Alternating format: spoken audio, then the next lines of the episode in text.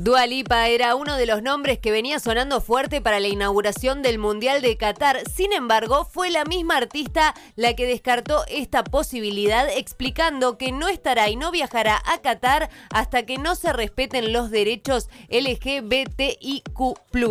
En sus historias de Instagram, la artista escribió: Hay muchas especulaciones sobre mi presentación en la ceremonia inaugural del Mundial de Fútbol Qatar 2022. No voy a presentarme y no he tenido ninguna negociación para hacerlo. Estaré animando a Inglaterra desde lejos. Estoy deseando visitar Qatar cuando haya cumplido con todos los derechos humanos que prometió cuando ganó el derecho a albergar el Mundial de Fútbol. En materia de derechos, tanto de la diversidad como de las mujeres, como de los trabajadores que construyeron los estadios, Qatar ha dado mucho de qué hablar. Esta semana, por ejemplo, un embajador del Mundial describió la homosexualidad que es ilegal en esa nación como daño mental.